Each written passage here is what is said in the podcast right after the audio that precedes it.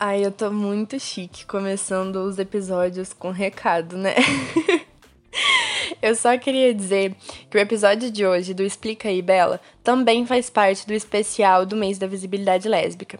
E se você não for uma sapatona, por favor, não para por aqui, porque, não diferente dos outros episódios, hoje a discussão é muito importante.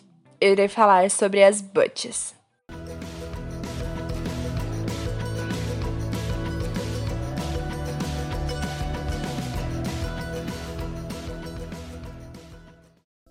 As lésbicas butches nada mais são do que as famigeradas caminhoneiras, ou bolachonas, bofinhos, Maria Machos. E eu poderia terminar o episódio aqui tranquilinha, na paz, se o buraco não fosse mais embaixo. Porque é impossível falar sobre as caminhoneiras sem passar pela discussão de estereótipo de gênero. E não só isso, eu poderia falar também sobre a sexualização das mulheres caminhoneiras, também poderia falar sobre a heteronormatividade, não só imposta nos relacionamentos lésbicos, mas também sobre os corpos lésbicos. Só que hoje eu vou me ater à discussão do estereótipo de gênero.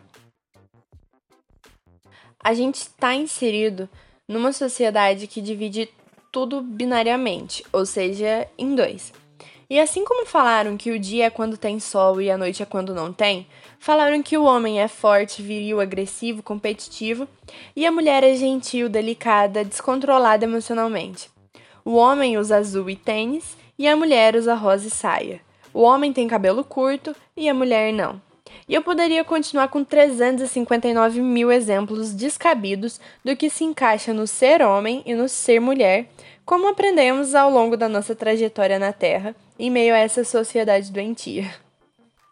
E assim como dizer que dia é quando tem sol e que noite é quando não tem, desconsidera a existência da manhã, da tarde, da madrugada, essa divisão do mulher é assim e homem é assado desconsidera a existência de pessoas que não se encaixam nessas caixinhas designadas para cada gênero biológico.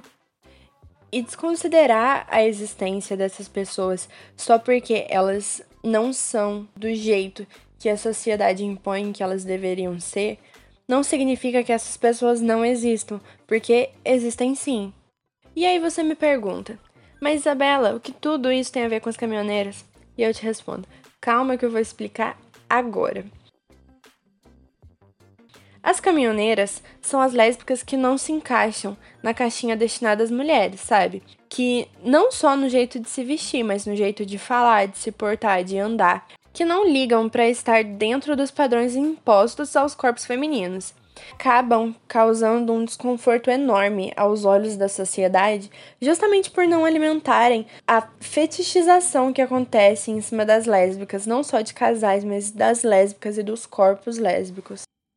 As caminhoneiras são as que desde pequenas são chamadas de sapatão de um jeito totalmente pejorativo e que sofrem bullying por causa disso. E que depois de mais velhas recebem comentários como: não, tá tudo bem querer beijar mulher, mas querer parecer homem, aí já é demais. Elas estão na linha de frente do movimento lésbico, justamente por serem as que mais sofrem a lesbofobia da sua forma mais agressiva, principalmente se forem caminhoneiras negras ou pobres. E é um preconceito até mesmo dentro do próprio movimento LGBT, sabe?